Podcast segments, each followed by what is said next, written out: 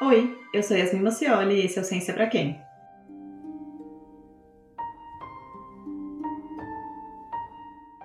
Hoje vamos conversar sobre ciência e maternidade. Quais são os desafios que pesquisadoras brasileiras enfrentam ao se tornarem mães? Preconceito, falta de apoio institucional, sobrecarga na criação dos filhos e penalização por escolherem ser mães são alguns deles. Hoje irei conversar com três pesquisadoras que também são mães, porque diferente do que a sociedade pensa, uma coisa não exclui a outra. Muito obrigada por aceitarem o convite, Clarissa, Karina e Manuela.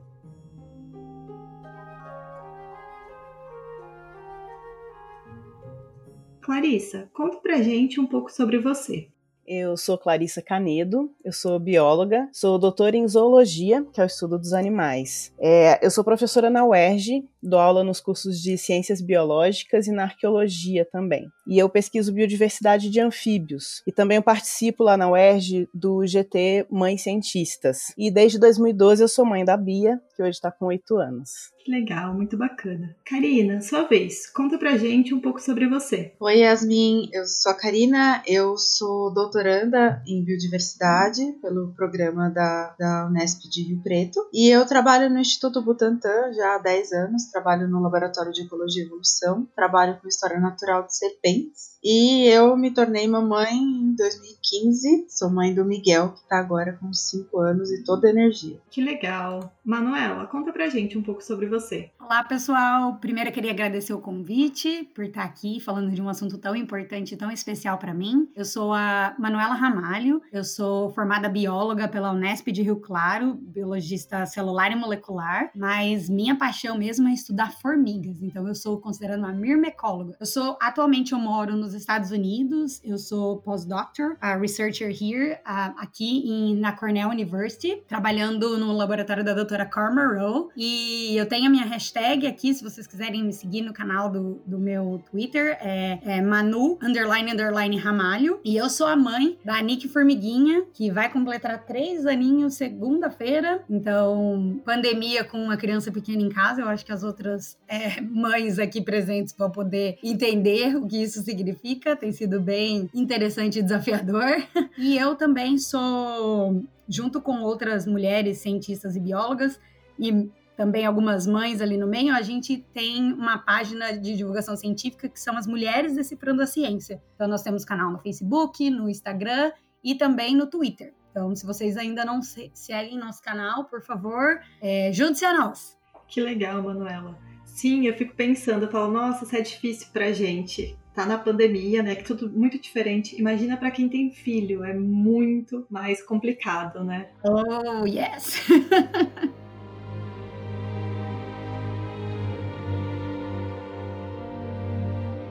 Muito obrigado por aceitarem o convite. Eu estou muito feliz com a presença de todas vocês aqui para a gente conversar sobre esse assunto que é tão importante, né? A ciência e a maternidade. Quando eu penso na palavra maternidade, eu já associo com a palavra sobrecarregada, porque infelizmente a nossa sociedade ela coloca a responsabilidade de cuidar dessa criança apenas sobre a mãe. E quando eu penso nas palavras ciência e maternidade, essa associação com a palavra sobrecarregada é ainda maior, porque assim, olhando de fora né, já que eu não sou mãe, a impressão que eu tenho é que esse mundo acadêmico, ele não sabe lidar, ele não está preparado para pesquisadoras, cientistas, alunas que são mães. É claro que nos últimos anos as mulheres conquistaram algumas coisas. Por exemplo, a extensão do prazo de bolsa devido à maternidade. Mas ainda existe uma grande dificuldade em conciliar a vida acadêmica com a maternidade.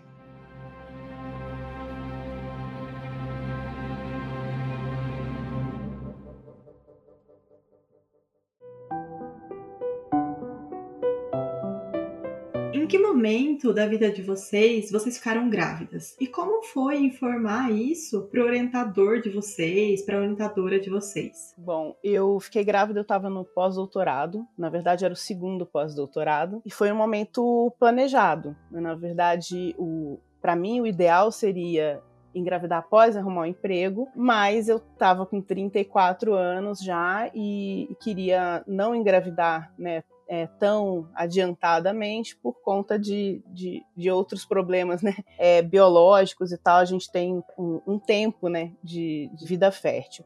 Então eu estava me programando a engravidar. E esse segundo pós-doutorado, inclusive eu mudei né, de um para o outro, justamente para ter, por conta da vida pessoal, ficar, é, poder gerir melhor se eu engravidasse. Então acho que foi uma foi é, natural, né? Para mim foi era uma coisa que eu já estava planejando. Meu supervisor, né, de pós-doutorado na época, é, aceitou é, tranquilamente, eu não tive grandes problemas. Eu sei que essa não é a realidade para todo mundo, mas talvez por conta né, dessa fase da vida, é, tenha sido mais fácil essa organização é, diante do, do estágio de pós-doutoramento. Embora para mim não tenha sido o ideal na carreira. É, eu preferia, claro, ter engravidado após é, ter me colocado profissionalmente, mas é, o, o timing foi esse e, na verdade, essa parte né, de comunicar deu tudo certo.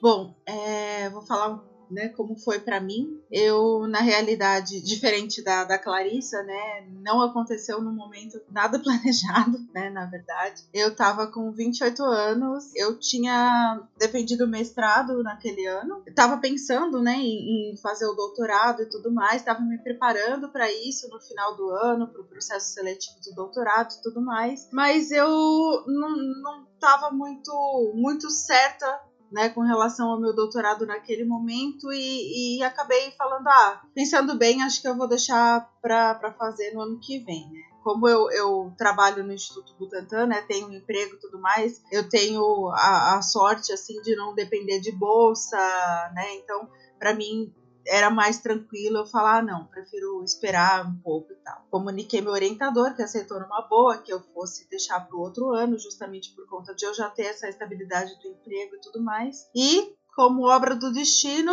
um mês depois que eu decidi não prestar o doutorado naquele ano, descobri que estava grávida. Em pleno dia 30 de dezembro, descobri que eu estava grávida. E estava com casamento marcado para setembro, enfim, foi aquela loucura loucura, aquela correria de adiantar tudo. E para mim foi meio caótico, assim, né? Porque, né, tinha decidido não fazer o doutorado naquele ano, mas ainda tinha todos os planos de fazer doutorado, pós-doc, enfim, tudo mais que eu tivesse direito, né? Então, na minha cabeça, a maternidade viria depois disso, porque eu sempre gostei muito, né? Sempre quis ser mãe e sempre pensei que, né, eu queria que isso acontecesse num momento de mais estabilidade, num momento em que eu conseguisse dar mais atenção pro meu filho, enfim. E na minha cabeça aquele não era o momento ainda, então eu fiquei bem desesperada. Mas com relação à, à comunicação pro orientador foi bem tranquila, assim, né? Eu, como disse, né? Como já tinha o emprego e tudo mais, já tinha dito que não ia prestar o doutorado naquele momento. Então foi bem tranquilo com relação a isso. Então, né, também tive essa sorte, assim.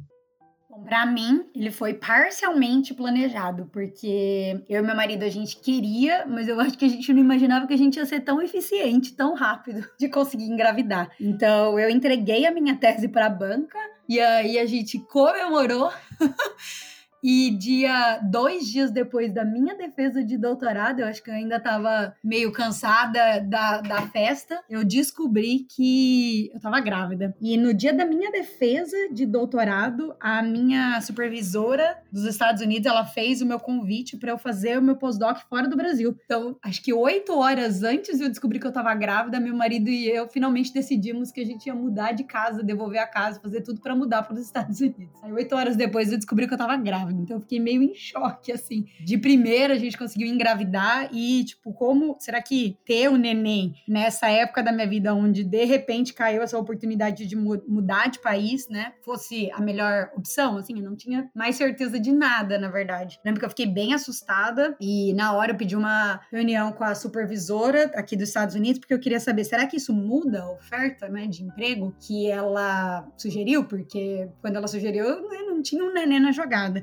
Então eu eu pedi uma reunião com ela e ela foi super é, colaborativa, ficou super feliz por mim. Perguntou como é que eu gostaria de proceder nessa situação, me colocou totalmente no processo decisivo para decidir o que era melhor para mim e para minha família naquele momento. Então eu e meu marido fazia mais sentido a gente ter o neném primeiro no Brasil para depois a gente mudar para os Estados Unidos, porque afinal de contas, né, saber como funciona o sistema de saúde dos Estados Unidos é pode fazer um outro podcast só para falar de como o negócio é confuso aqui. E eu não queria ter que passar por isso logo na minha primeira gravidez ou é, primeiro filho longe da família, longe do meu apoio, né, do meu suporte. Então a gente teve o neném e aí a minha supervisora daqui segurou a minha oferta de postdoc por mais de um ano. Então eu tive o neném no Brasil e quatro meses depois que o meu que o neném nasceu a gente mudou de país com o neném pequenininho. Mas o meu, em contrapartida também o meu orientador do Brasil, aqueles nove meses, né, eu ia ficar sem bolsa, afinal eu tinha acabado de terminar minha bolsa de doutorado. Então o meu orientador do Brasil, ele conseguiu uma bolsa é, técnica para mim do laboratório, onde eu conseguia, acabei desenvolvendo inclusive um projeto enquanto eu estava gestando o neném, também gestei um projeto para não ficar sem nada, tanto na parte produtiva, já que eu já estava pensando, né, no futuro, quanto também na parte financeira, que é uma questão muito importante de como você se mantém é, nesse período que você já sabe que você não vai poder completar nenhum ano de bolsa, né? Você tem nove meses só. Se a sua gravidez é, for uma gravidez tranquila, né? Então acho que eu reconheço também que toda a minha história eu tive muita sorte e é por isso, né, que hoje eu sempre, é, na verdade, fui um aliado dessas causas, mas hoje mais ainda eu luto para que a minha sorte não seja para que outras mulheres não precisam contar só com essa sorte, sim que seja um direito e as mulheres, mães ou né, estudantes de mestrado, doutorado ou alunas ou, ou mesmo já na pós o doutorado, pesquisadoras como pós-doutorado ou chefes de laboratório, que elas não precisem passar por esse processo. Então, tipo, a nossa luta só está no início, mas a gente precisa de aliados para nossa causa.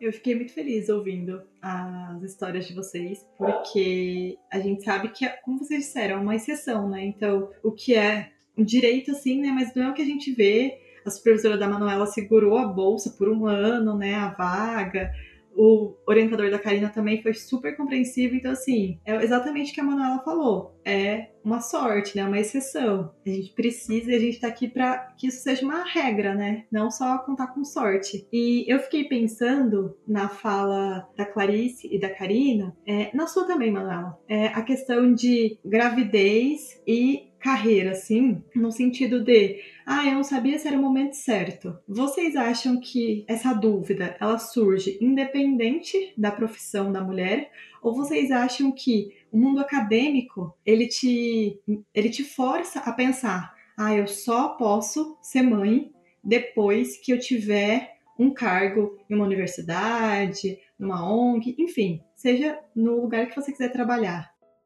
Eu acho que esse nível de planejamento familiar, né, a gente tem algumas camadas aí. Eu acho que nem toda mulher tem, inclusive, a informação e a opção para pensar dessa forma. Tanto considerando-se a, a, decisão mesmo, né, de engravidar ou não e, e de ter é, apoio é, financeiro, emocional, familiar para pensar dessa forma, né, qual é a melhor hora ou quando eu quero e se é que eu quero me tornar mãe ou não, é quanto pela carreira, né? A gente planeja planeja e imagina uma carreira que não é a realidade para a grande maioria das mulheres, né? Que tem que pensar se vai ter emprego ou não e se é que é, é esse emprego vai ser suficiente, enfim, para o seu sustento. Então a gente sabe que é, a gente falando do problema da, da maternidade na ciência, né, e de planejamento familiar com a carreira científica, a gente está falando é, de, de, de uma posição de privilégio, né? É importante ter essa, essa visão. Eu acho que para o meio acadêmico, para quem está na carreira científica, né, é, a gente tem o, o, o ideal, é, e esse ideal costuma ser construído por conta das dificuldades, né, da gente imaginar que é, com a maternidade você vai ter uma dificuldade maior para ir para campo, uma dificuldade maior é, financeira, né? Você vai é, ter mais, mais gastos, e isso não, não nem sempre condiz com a realidade, por exemplo, do mestrando, da, da mestranda, de quem está fazendo doutorado e tal. O ideal não seria esse, né? Mas mesmo essa possibilidade né, de, de considerar as implicações da maternidade e, e, da parentalidade como um todo, mas principalmente da maternidade, em relação a uma, um planejamento de carreira, essa já é uma posição muito diferente da realidade da grande maioria. É, eu concordo bastante com o que a Clarissa falou, né, sobre a, a questão do privilégio, né, da, do, do planejamento, tudo mais, que infelizmente realmente não é uma realidade para grande parte das mulheres, né. Então nesse sentido a gente acaba tendo, né, é, esse privilégio. Com relação à carreira em si, né, eu acho que o, a carreira acadêmica ela exige bastante, né, de nós. Claro, se você quiser, né, se tornar uma pesquisadora mesmo, tudo mais, a gente sabe que você vai ter que fazer a graduação, mestrado, doutorado, não sei quantos pós-docs. Então, assim, a gente sabe que existe um investimento aí de anos de estudo, que com uma criança é muito mais difícil de você conciliar. É comparado a, a, a outras carreiras, né, que de repente não tenham, não, não tenham essa, essa exigência em termos de anos de estudo, talvez, né, a nossa situação seja um pouquinho mais complicada. Mas eu acho que existem particularidades, né, em todas, em todas as carreiras, né. ou a pessoa vai querer esperar até que ela tenha uma promoção, ou esteja num cargo bom, ganhando o suficiente, né. A gente sempre ouve falar, né, que na maternidade a gente quer ter o filho num momento em que a gente esteja estável. Mas essa estabilidade que a gente tanto almeja, assim, né? Na verdade, eu não sei se ela chega em algum momento, porque às vezes você tá bem financeiramente, mas psicologicamente você fala, meu Deus, será que era isso mesmo? Então acho que existe um contraponto é, inerente às mulheres, independente da carreira. Mas sim, eu acho que a nossa carreira ela é bastante, é, demanda bastante do nosso tempo uma diferença. É, eu, eu, concordo com a, a Clarissa, com a Karina, que a gente não tá, esperar eu esperar por esse momento ideal talvez seja algo inatingível. E mesmo que a gente não alcance isso, eu consigo enxergar hoje também um outro lado. É o fato da carreira científica, da gente precisar anos para a gente né, se treinar, estudar, avançar na nossa carreira e chegar né, até a possibilidade de ficar competitiva para o mercado de trabalho, que seria né, passar num concurso, arrumar um emprego fora do país. Esses anos de investimento, é, eles, eles conciliam exatamente com, uma, com o o período fértil, se for ver, da, por grande parte, na verdade, do período fértil da mulher, da nossa espécie. Então, é, em contrapartida, quando você tem o filho, eu também vejo que a gente tem muito mais, é, a gente tem normalmente horários flexíveis. Então, existem várias profissões onde existe aquela ideia de bater cartão, né, de entrar e trabalhar, enquanto que na ciência, eu, pelo menos, né, também sentada em todo o privilégio que nos trouxe, né, que tem na, da, de educação, de, eu falo, quando a gente está conversando disso, a gente está falando falando da cereja do bolo, né? Mas, por exemplo, eu não preciso bater cartão todo dia pro meu trabalho, eu tenho prazos, mas sabendo que eu tenho prazos longos, eu consigo me organizar e levar meu filho para o trabalho sem levar meu filho para um médico se ela precisa, é, sem eu basicamente ter que dar nenhuma explicação para ninguém. Então, esse tipo de flexibilidade ajuda também muito dentro da academia, né? E, e no levantamento que eu fiz com outras mães e mulheres na ciência, eu vi que isso é uma das coisas que os pais, pelo menos da mirmecologia, listam que é, foi fundamental para conseguir conciliar a carreira com a vida pessoal. Então, esse esse tipo de flexibilidade que o pesquisador tem é algo muito bom, apesar de que extremamente desafiador, especialmente na, no período da pandemia. A segunda pergunta: vocês perceberam uma diminuição na produtividade acadêmica de vocês ao longo da gravidez? E se vocês perceberam isso, houve algum tipo de cobrança por parte de orientador, revisor, supervisor, na verdade? É, isso de fato as pesquisas mostram, né, e a gente tem, é, consegue perceber, em média, né, a grande maioria das mulheres acontece isso, a gente tem uma redução na produtividade, especialmente nos primeiros anos, né, após ter o filho. É, eu, particularmente, na gravidez, eu acho que muita gente faz isso, né, a, o período da gravidez foi, ao contrário, muito produtivo. É, você pensa a, a Manuela acho que já falou disso, né? Você pensa, olha, eu vou, vou ter o filho, então depois eu vou ter é, o, o, tempo de cuidado, né? E, e, de atenção à criança. Então eu vou aproveitar a gravidez para fazer um monte de coisa. É, comigo foi assim. Então a minha filha nasceu em 2012, 2012 e depois 13 foram alguns dos anos mais produtivos para mim, porque eu tava, é, tinha acabado de trocar de pós-doc, e pensei, é a hora de encerrar um monte de coisa que está em andamento e, e coloquei aquele prazo prazo, né? E mesmo após o nascimento da minha filha, eu tinha a ilusão que eu fosse conseguir trabalhar bastante, manter algum ritmo, né? Eu é, no primeiro, segundo mês entre as mamadas, eu estava submetendo artigo, né? É, encerrando algumas coisas que ainda estavam pendentes, porque o, o, bebê muito pequeno ele não não te toma tanto tempo de atenção, né? Mas com o passar do tempo, né? Com mais tempo de atividade, o bebê dormindo menos, né, mais tempo de atividade e, e depois outras atenções, né, é, é, outras necessidades que a criança te, te, busca, a produção caiu muito. Eu particularmente não interrompi completamente os trabalhos, também porque eu orientava um aluno de mestrado que dependia de mim para atividade de laboratório. Então, quando minha filha tinha aí uns 4, 5 meses, eu cheguei a coloca no sling, leva a bisa de, de, de ajuda e vai para o Museu Nacional, na época eu estava lá, né? É, e, e, toda a estrutura do Museu Nacional me apoiou nisso, né? De poder levar minha filha para o trabalho, levar uma acompanhante para me ajudar e poder acompanhar o aluno no laboratório. Eu estava, é, eu não tirei uma licença é, oficial, mas eu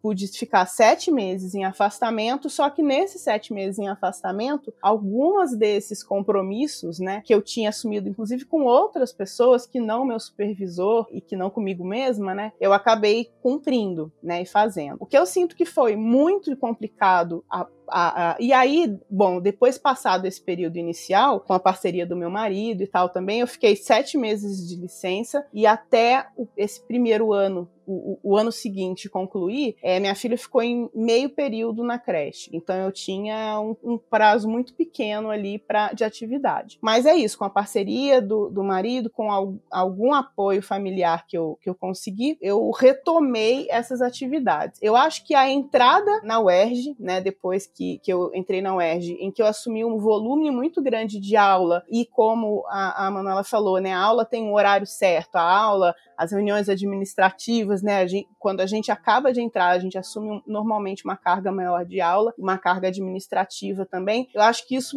me prejudicou mais a, no, no, na produtividade do que esse, é, alguns anos após o nascimento da minha filha. O problema é que as duas coisas meio que se encontraram, né? Eu entrei na UERJ, ela tinha dois anos, eu estava começando a retomar a produção. Agora, uma coisa que eu acho que foi muito complicado, e para quem é biólogo é muito é, interfere muito, foi a atividade de campo. A atividade de campo, de fato, ela ficou muito muito impossibilitada nos primeiros anos da minha filha. Então a gente consegue, né, é, se, se organizar com esse horário flexível para manter algumas atividades, é, usar a sua rede de apoio para tentar contornar né, o, o, esse, esse problema do, do tempo que é, fica muito caótico, mas o campo é uma atividade que é muito mais difícil para mim, pelo menos, de encaixar nessa nova realidade. Agora, há pouco tempo, eu tenho retomado, mas não com a mesma liberdade, com o mesmo ritmo, com a mesma facilidade que antes. Karina e Manuela, se vocês quiserem aproveitar o gancho que a Clarice já trouxe sobre falar do período que vocês tiraram, se foi uma licença maternidade, quanto tempo foi e se esse tempo foi suficiente, assim, se vocês julgam suficiente esse tempo, né, é, para ficar com o filho de vocês pós o nascimento deles, acho que já pode complementar na, nessa pergunta. Bom, vou falar aqui para mim, né? É, durante a gravidez em si, né, não, não tive grandes mudanças assim, né, na minha vida. Eu continuei trabalhando normalmente, ia inclusive para os trabalhos de campo, lógico, né, não que fossem viagens, né, mas as coisas mais aqui próximas. A gente tinha alguns trabalhos de campo aqui em São Paulo e tudo mais. Então, esses eu fazia numa boa, tipo, pouco menos de um mês do meu filho, antes do meu filho nascer, eu ainda estava fazendo esses trabalhos de campo bem tranquilo. Eu, assim como a Clarissa, eu tinha uma, uma ilusão de que depois que meu filho nascesse, eu,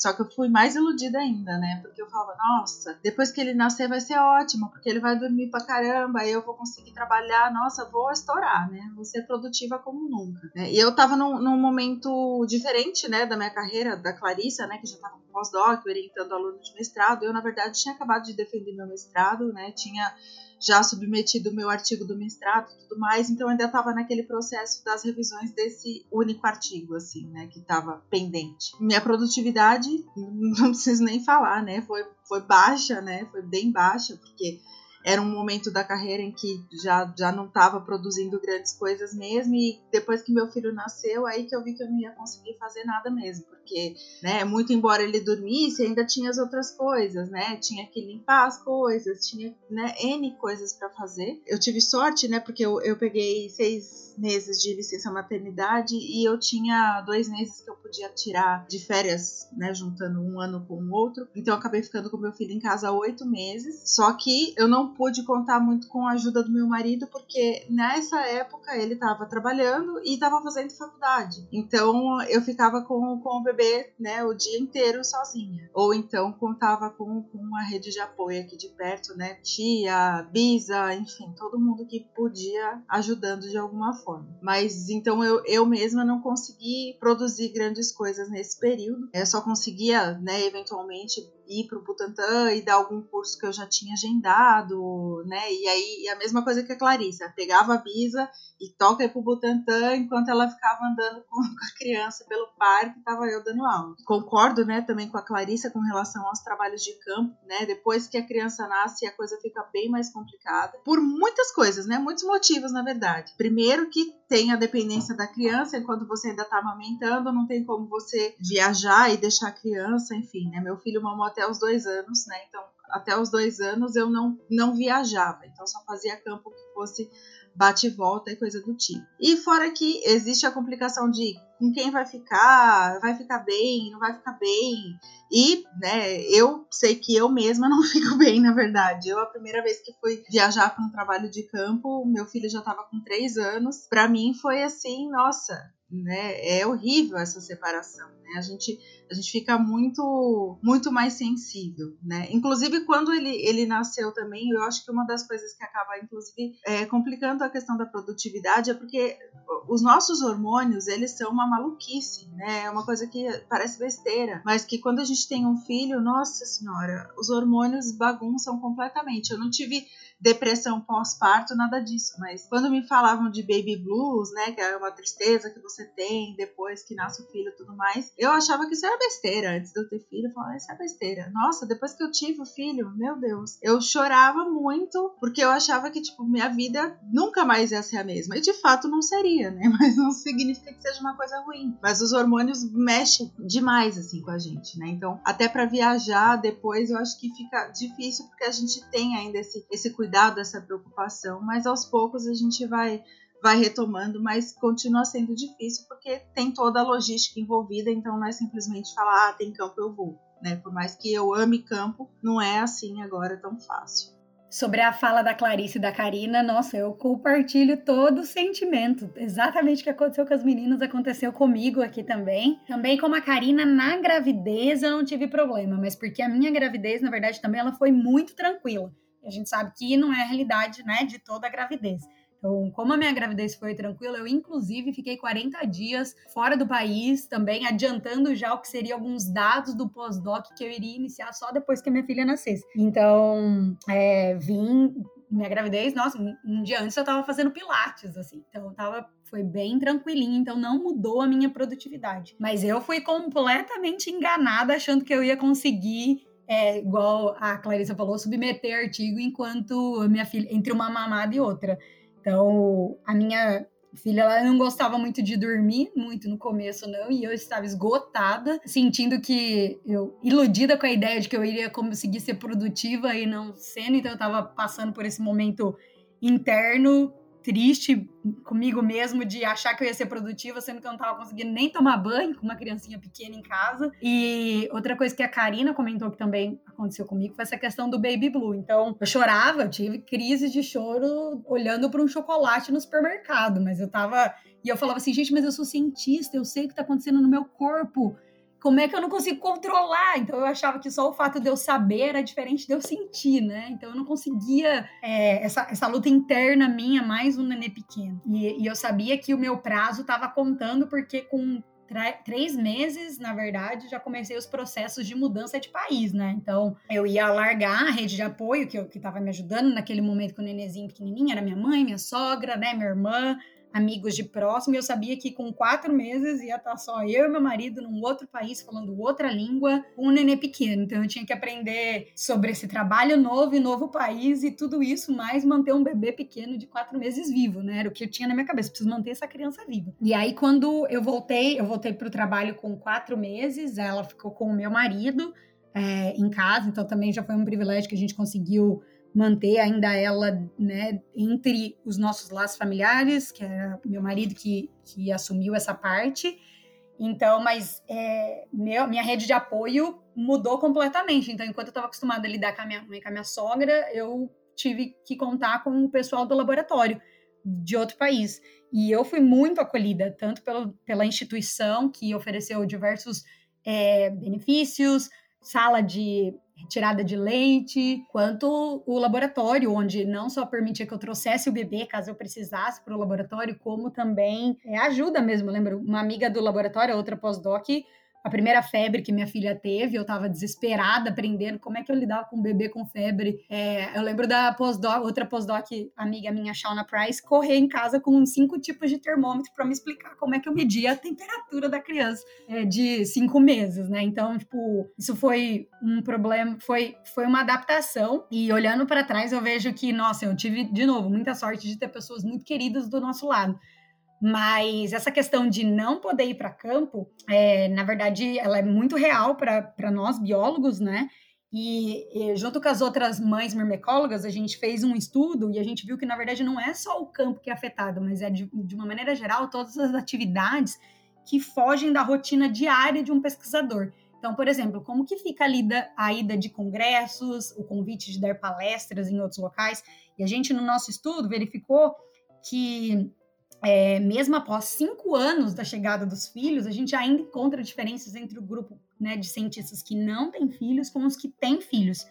Então, ou seja, no final das contas, não importa, seu filho não é mais um pequenininho que, que precisa ser alimentado, né? Tipo, amamentado e ficar colado com você, mas ainda assim, quem, é, quem vai buscar seu filho na escola quando você precisa viajar para outro estado, né? Seja para um congresso ou para uma coleta de campo.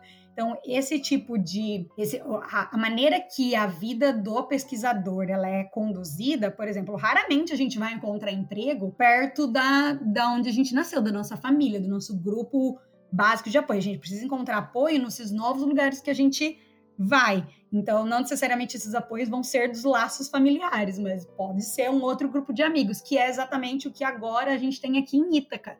Então, a gente tem amizade com outras famílias, outros grupos, grupos de brasileiros que têm criança também e acabam sendo uma rede de apoio do outro. Isso foi fundamental para mim. Contar com o apoio da universidade, contar com o apoio dos membros do meu laboratório, do meu supervisor e de uma rede de apoio nova que eu construí independente da minha família. Em algum momento, durante ou após a gestação de vocês, vocês se sentiram julgadas por algum colega? E como vocês lidaram com essa situação? É, como eu falei, quando eu engravidei, eu tinha, tive apoio, meu supervisor não, não é, recebeu muito bem essa, essa, essa notícia. Eu não tirei a licença oficial, na verdade eu nem lembro se tinha direito ainda, porque essa, essas mudanças são muito recentes, né? Mas o meu, meu supervisor me permitiu ficar sete meses é, em casa de licença, né? É, a minha bolsa era longa, então eu não vi, é, não achei que isso fizesse é, problema. Mas quando eu é, entrei na UERJ para trabalhar, eu, eu percebo que a entrada de uma mulher em idade fértil, né, mesmo que eu já tivesse a minha filha, eu, eu é, mais de uma vez ouvi perguntas sugestivas, mas você não vai engravidar de novo, né? Você está pensando em ter outro filho? Como se é, é, é, isso né, fosse, fosse dar conta do, dos colegas de departamento, mas trazendo junto da pergunta é, um tom de certa crítica, né? Olha, não vai ter outro filho agora que vai prejudicar a gente aqui, entendeu? É, e especialmente quando uma outra colega saiu na sua segunda licença maternidade. Né? Então ela, ela escolheu ter outro filho, e aí é, é, nós somos as duas únicas do departamento inteiro que temos filho. Então eu senti como se fosse essa cobrança, é, as pessoas preocupadas se eu também teria um segundo filho ou não. E é, é bastante é, desagradável que as pessoas é, pensem né, que é esse tipo de questão é, deve, sei lá, ter, ter a, a, opinião de, de mais alguém que não eu e, e, e meu marido e minha família. Nossa, Clarissa, ouvindo você falar, eu fiquei com muita raiva, porque eu fiquei pensando, gente, o que, que a pessoa tem a ver se você vai ter um filho ou 50, sabe? É difícil. É, eu não passei por nenhum tipo de julgamento, né, no meu ambiente de trabalho. Eu acho que, na verdade, a pessoa que, né, a, a cobrança vinha mais de mim do que de outras pessoas, na verdade, né, porque eu como não tinha sido uma coisa planejada, eu só pensava, meu Deus, e agora o que, que vai ser da minha carreira? Que eu não vou conseguir fazer o doutorado mais. Então eu pensava, nossa, e agora? Acabou para mim, né? É, mas com relação às outras pessoas, não, ainda bem que o meu ambiente de trabalho é bastante. As pessoas são bastante compreensivas com relação a isso. É, comigo também, como eu disse, eu tive total apoio, né, dos supervisores das, uni das universidades e também é, dos amigos, tanto os, os amigos do trabalho, é, membros do laboratório, então eu não passei por isso. Eu acho que assim como a Karina, eu, eu sentia que eu não queria diminuir a minha produção, eu, não queria, eu sentia que o julgamento vinha de mim mesma, a cobrança vinha minha. Inclusive, o engraçado é que eu comentando isso com minha supervisora aqui, é, comentando, não, eu preciso produzir, precisa publicar esse ano, porque senão meu, meu índice vai diminuir. E ela falou: não, mas qual é o problema de diminuir? É normal que a mulher tenha um, um período é, que diminui, depois você recupera e você tá fazendo o melhor que você pode. Então, na verdade, a, a minha a calma, né, e a meu a sanidade check ele veio da, da minha chefe. Então, é, você vê que, mas a minha chefe também, ela tem grandes histórias de apoiadores de mulheres da ciência, mães, né, da ciência. Então, ela, como engajada nesse tipo de causa, ela também me ajudou a ver que tudo bem se diminuísse a minha produção. E, e em três anos, né, que é normalmente a média, que na verdade é um número que veio do estudo do Parenting Science, eles mostram que em três anos a mulher começa a se recuperar, três anos após a chegada dos filhos. Então, a minha ajuda, o meu, meu sanidade check veio da minha chefe, que falou: tá tudo bem, qual é o problema? né? Não tem problema nenhum, é normal, já, já se recupera, não fica assim. Então, isso foi bem interessante. Tenho muita sorte de contar com a Corey apoiando minha carreira. A gente já comentou um pouco sobre os estudos que mostram né, uma diminuição na produtividade das mulheres que tiveram filho. E eu queria saber como que vocês enxergam essa situação, né? Como foi para vocês retornar para as atividades profissionais? Como que foi esse pós-parto, pós-licença maternidade, esse período? Vocês sentiram algumas dificuldades? Quais foram essas maiores dificuldades para retornar para o trabalho? É, é, não é só no meio acadêmico que a, a, maternidade, a maternidade ou o simples fato de ser mulher e poder né, se tornar mãe, é, independente que queira ou não, eles são utilizados em prejuízo à mulher na, na carreira, né? Então, é, isso afeta grande pra, parte das, das mulheres. Então, a gente percebe, né? As instituições não têm creche, e mesmo creches, né, públicas, então você fica é, dependente da, da situação financeira para poder ter um apoio. A Manuela falou muito importante, né? A gente tem falado aqui da rede de apoio e a Manuela destacou uma coisa que é minha percepção também, que na carreira acadêmica a gente tem muita mobilidade, não só da mãe, mas do pai, né? As famílias, então, em geral, de ambos, é quando existem os dois, né, é, parentais, é, fami as famílias de ambos podem estar afastadas. É comum também que eles é, que sejam casais de uma mesma área, que também sejam ambos a, a, acadêmicos, né, do meio acadêmico. Então a gente é, percebe essa falta da rede de apoio da família, né, uma, uma rede de apoio ali particular, né, é, por, pelas relações de, de parentesco ou de afetividade, mas a gente também tem uma carência dessa falta de apoio profissional né, do, da, da, disponibilidade de creches, e isso na pandemia, vocês é, comentaram antes, isso na pandemia também se agravou, não só a necessidade de se manter afastado da rede de apoio é, emocional, particular, né, familiar, como também a impossibilidade de utilizar a rede de apoio profissional. No, no GT Mães Cientistas da UERJ, nós temos colegas que têm é, filhos com necessidades especiais que que se mantiveram afastados né, das, das terapias é, complementares e, e, às vezes fundamentais, né? É, para o seu desenvolvimento ali. Então a gente a gente percebe, né, que essa falta, é, não pensar a maternidade e a mulher mãe no ambiente de, de trabalho em geral, ela também ocorre no ambiente acadêmico, né? E aí, é, uma vez eu dei uma entrevista para uma pesquisadora que trabalhava sobre mãe é, na univers... sobre maternidade na universidade, e ela relatou que eu era a primeira entrevistada professora que tinha mencionado ter levado o filho para a sala de aula na pesquisa dela, né, de ter tido essa necessidade. A gente naturaliza é, que o cuidado é feminino, né?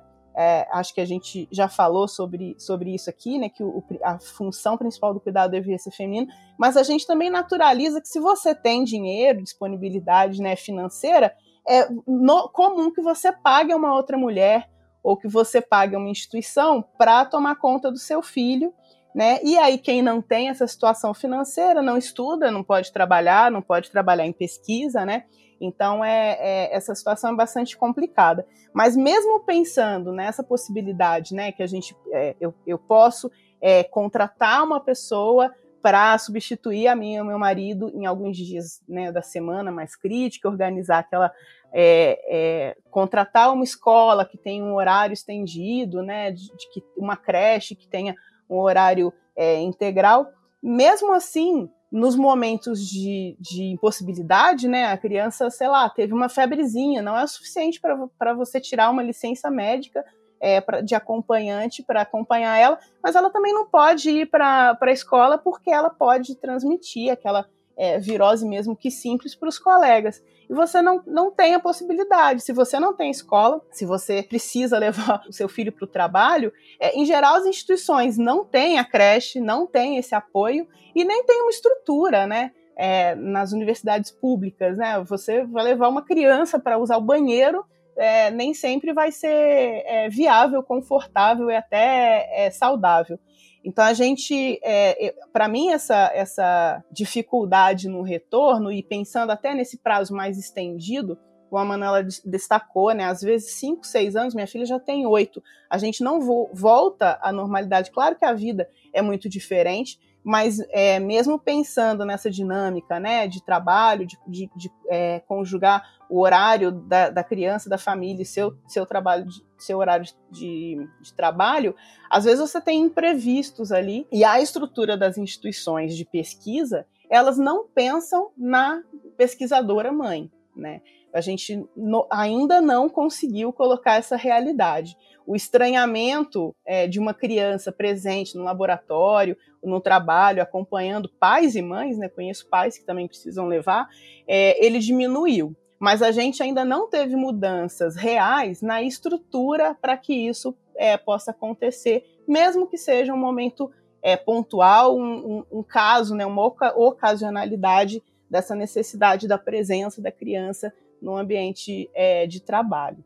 Bom, é, para mim o retorno ele foi conflituoso, assim, digamos, né? Porque ao mesmo tempo que eu estava muito empolgada, né, para voltar a trabalhar e tudo mais, né, voltar ativa, assim, né, também teve aquela questão da preocupação do putz, e agora? Eu não vou poder ficar com meu filho, e quem vai cuidar do meu filho? Será que vai cuidar bem? Né? Na época, o Butantan tinha ainda uma creche né, para os funcionários, infelizmente essa creche foi fechada no ano passado. Então, eu tive a sorte de que logo que eu retornei já da minha licença, o, Miguel, né, meu filho, pôde ficar já na creche então ele ficava, tipo, literalmente dois minutos no meu laboratório a pé, né? Então era um, um grande consolo saber que ele estava ali do meu lado, que qualquer coisa eu poderia né, correr lá e tudo mais. Inclusive eu poderia é, continuar amamentando, né? A gente tinha alguns momentos que a gente podia ir lá na creche e dar de mamar, enfim, né? Tudo isso a gente conseguiu manter, mas ainda assim ficava, né, bem, bem preocupada de ter outra pessoa que não eu, que não alguém da família cuidando dele, né? Porque é teu filho, né? É a coisa mais preciosa que você tem. Mas foi para mim, né, também teve um lado muito bom que foi o, tipo, a Karina ainda existe, sabe? Eu não sou só a mãe do Miguel, eu sou a Karina também, né? Eu sou a profissional, eu, né, tenho aqui as pesquisas para fazer, enfim.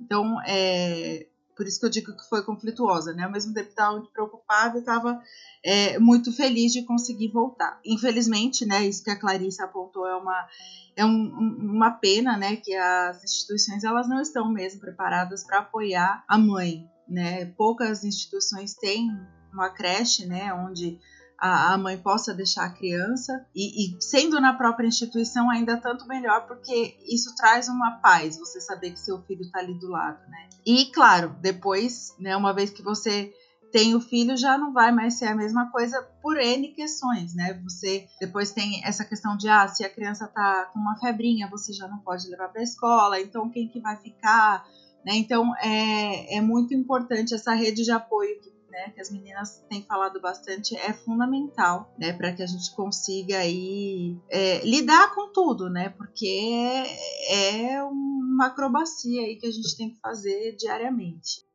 Eu acho que as meninas, né, tanto a Clarissa quanto a Karina, tocaram em pontos fundamentais e eu não vou repetir para não ficar né, repetitivo, mas eu acho que existe, né, essa preocupação da gente voltar, da gente produzir, existe todo esse problema estrutural das universidades não estarem preparadas para receber, né, no caso, a criança, a creche, isso que a Karina descreveu, de ter a creche do Butantan, nossa, que delícia de privilégio. É, aqui nos Estados Unidos eu não contei com creche, na verdade, tudo aqui. Estados Unidos é o país que dá liberdade desde que você pague, pague caro em tudo, né? Então, aqui não existe, não existe creche pública, a criança só vai para a escola a partir de 5 anos na, na, escola pública. Então, até, a, até lá você precisa dar um jeito com babá, que é caro, ou com escola. Eu e meu marido, a gente teve, como eu disse, a gente teve o privilégio de ficar com a nossa filha em casa, ele é, conduzindo é, trabalho à distância, né? Estudando também à distância e cuidando da nossa filha.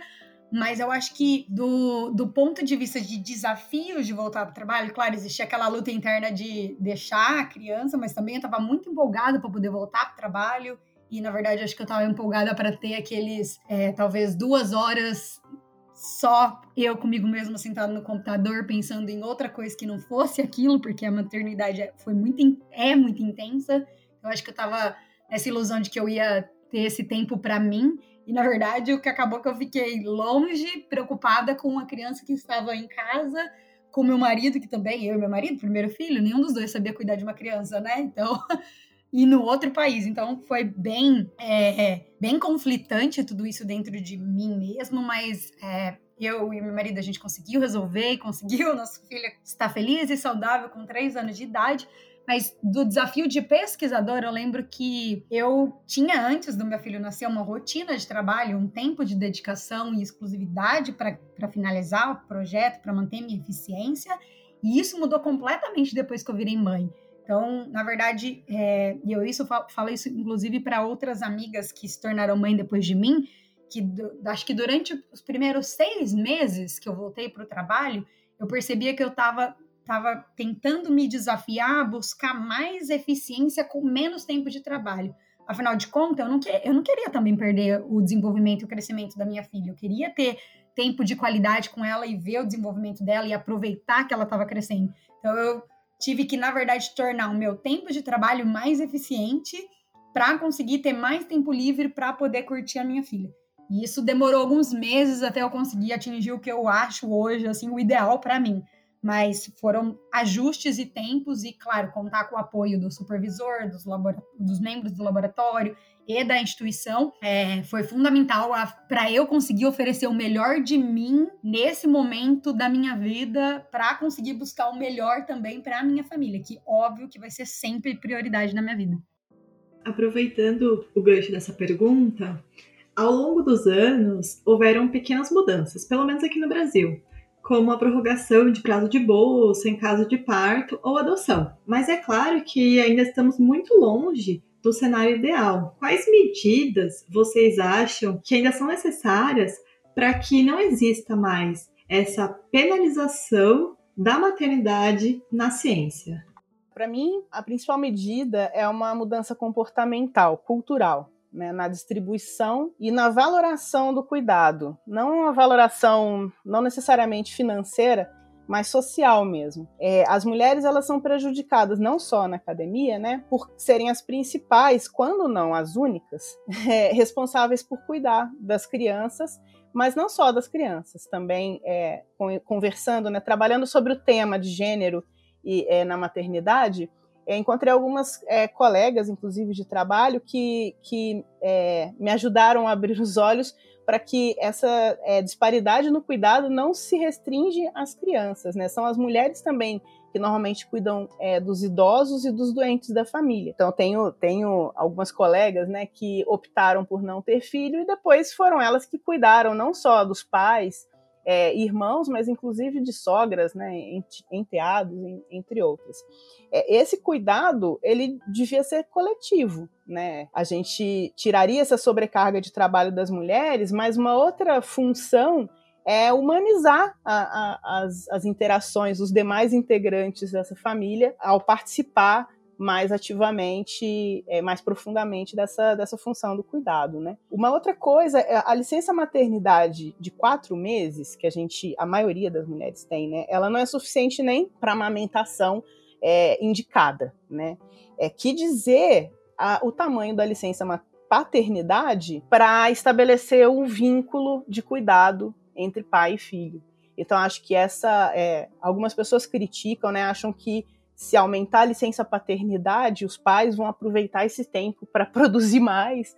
Mas eu acho que essa, esse tem que ser um movimento conjunto. Licenças, maternidade, paternidade mais próximas, né? E, inclusive, uma coisa que alguns países fazem é que elas não precisam ser logo após o nascimento da criança. Então, a Manuela mesmo falou, né? Ela foi foi é, para outro país, ela voltou ao trabalho, mas o marido ficou em casa com a criança. A licença paternidade ela poderia ser ampliada e pensada nesse sentido, que naquele momento em que a mulher precisa amamentar, ela necessita estar ali mais tempo, mas após esse tempo a gente pode ter uma licença paternidade também ampla é, ajudando nessa, nessa é, em equalizar essa diferença que é, que é muito grande. Né? E uma outra mudança, e aí essa mais é, particular à, à academia, né, eu acho que seria a mudança do foco em como nós consideramos qualidade de pesquisa. Né? Se a gente tiver apenas um tipo ou poucos tipos de pessoas trabalhando muito na ciência, é, a gente corre o risco de ter um grande volume de produção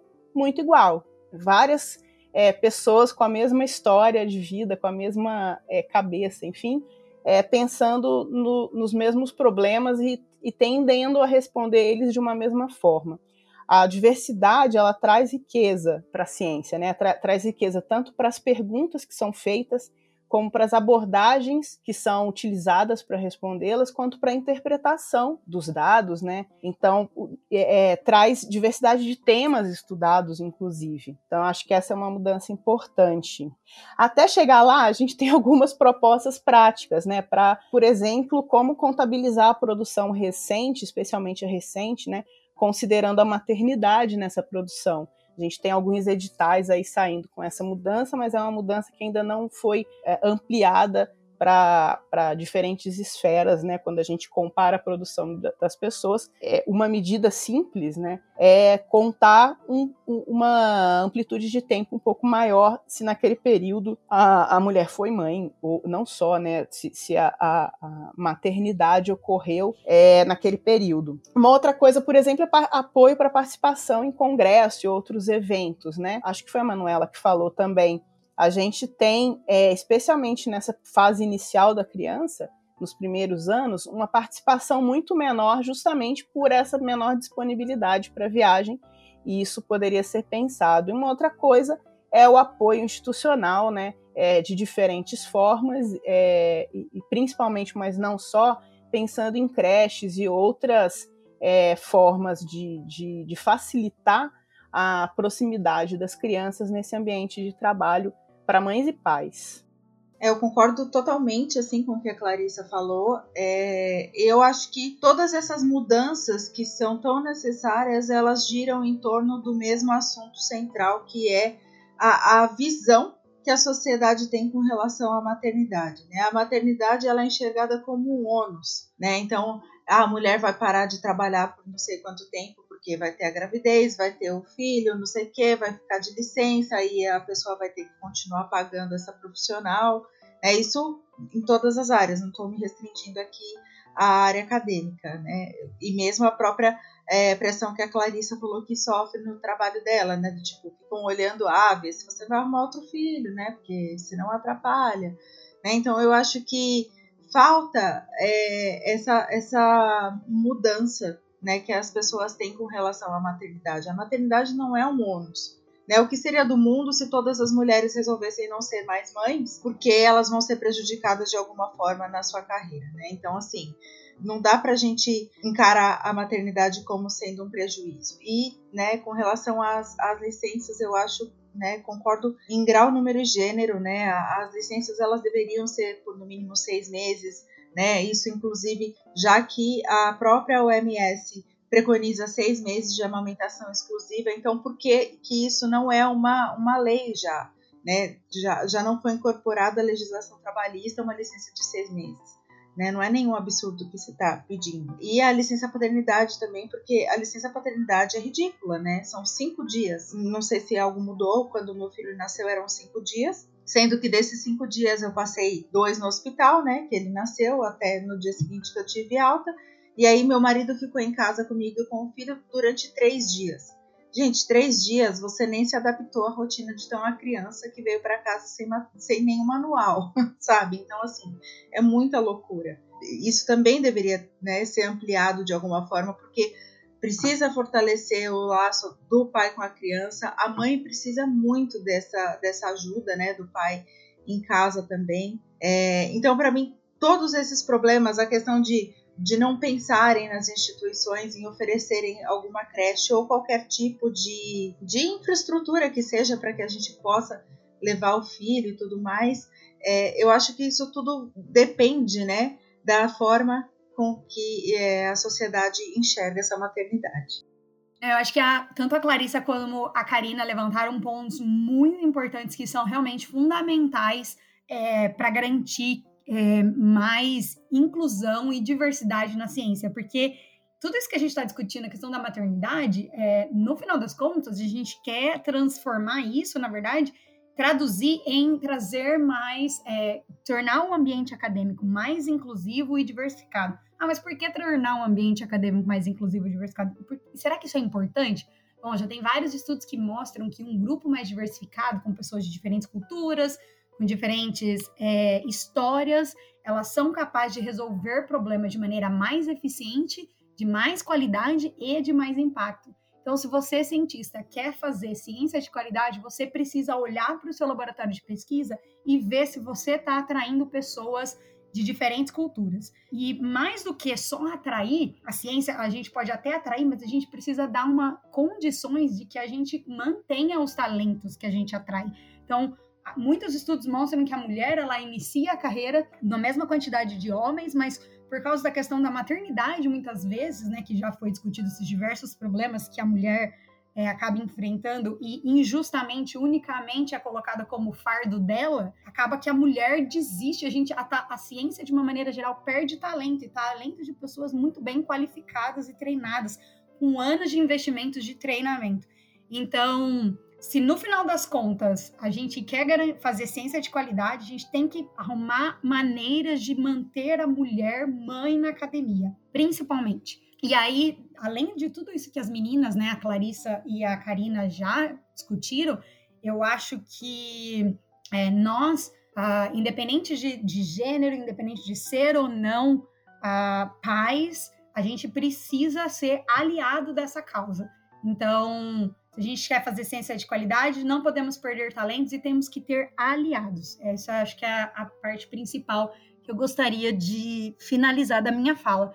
Mas do ponto de vista da minha experiência, eu tive apoio da universidade, né? Apesar de eu ter voltado do trabalho antes do que a Clarissa e a Karina, a universidade onde eu trabalhava, na verdade, é o museu do Field Museum de Chicago, na época, agora eu estou em Cornell, as duas universidades elas ofereceram o melhor que eles são capazes de oferecer, de acordo com os Estados Unidos, as regras desse país. Então, outra questão importante é as leis do Brasil, elas são totalmente diferentes da lei aqui nos Estados Unidos. Então, por exemplo, licença maternidade aqui não é remunerada. Então, existem escolas aqui que pegam crianças com três semanas, é, creches, né? Claro, e, e creches caríssimas, nada, part, tudo particular. Então, é, a, a luta aqui, eu acho que das mulheres mães aqui dos Estados Unidos, ela ainda é, ela ainda é mais longa ainda do que no Brasil. Então, significa que a gente tem que olhar para tudo isso, ganhando perspectiva e juntando aliados. Mas a, o que foi fundamental para o meu maternar aqui foi poder contar com essa ideia de espaços kids em eventos. Ah, então, por exemplo, eu tive a oportunidade de levar minha filha com nove meses ah, para um evento no Canadá, onde o evento ofereceu é, uma bolsa para eu trazer uma pessoa a mais comigo. Então, eu pude, eu levei o meu marido, o evento pagou para eu, eu levar o meu marido para cuidar do meu neném enquanto eu estava lá. E, e, essa facilitação foi interessante porque eu podia, entre uma palestra ou outra, ele trazia para eu amamentar meu filho, para poder curtir, interagir com ela. E uma outra questão interessante também que aconteceu num outro evento, aqui foi diferente de pagar para levar uma pessoa extra para cuidar da sua criança, foi eles criarem esse espaço kids no evento. Então os pais ficavam com como se fosse um, um dispositivo que ele vibrava enquanto você estava na palestra, que você tinha que correr para ver o que aconteceu com seu filho na, na, no espaço kids. Mas é uma isso é uma prática que ela vem ganhando cada vez mais, ela vem ganhando adeptos, né, no, nos eventos espalhados pelo mundo inteiro. Aqui nos Estados Unidos ela acontece com mais frequência do que acontece no Brasil, apesar de que eu sei que no Brasil já tem algumas organizações, algumas, algumas organizações no sentido, tipo, uns ah, grupos entomólogos, o grupo da toxicologia, já está começando a se organizar um pouco mais para criar maneiras de não permitir que os pais da ciência sejam excluídos desses tipos de eventos que vamos parar para pensar nesses congressos que a gente conhece estudante, que a gente se renova, aprende, faz parcerias, então a gente não pode excluir os pais, né, seja pais e mães, desses processos, porque é um processo muito importante, significativo para a nossa carreira. Então, de novo, se a gente quer fazer ciência de qualidade, não podemos perder esses talentos e nem colocar uma pausa na nossa produção só porque a gente teve filhos. Então, todo esse tipo de discussão, esse tipo de oportunidade que a Yasmin trouxe para a gente poder falar sobre esses assuntos, compartilhar como foi as nossas experiências, como foram as nossas experiências, isso é muito fundamental e, e ele é importantíssimo para que as mudanças elas sejam traduzidas só é, no âmbito da, de fala para ações. Então, se você, mulher, mãe, cientista, está escutando a gente conversar sobre como foi as nossas opiniões, entre em contato, conta para também como é que foi a sua opinião. Todo mundo de mão dada junto a gente consegue ir mais longe. Estou muito emocionada com a fala de vocês. Estou muito feliz em estar gravando esse episódio. É, é muito bom, né, como vocês mesmos disseram, trazer esses pontos, discutir esses pontos e entender que a gente precisa se unir para essas coisas mudarem.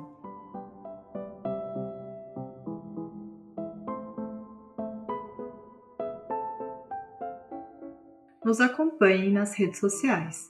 No Instagram somos ciência.pra.quem. Tchau e até o próximo episódio.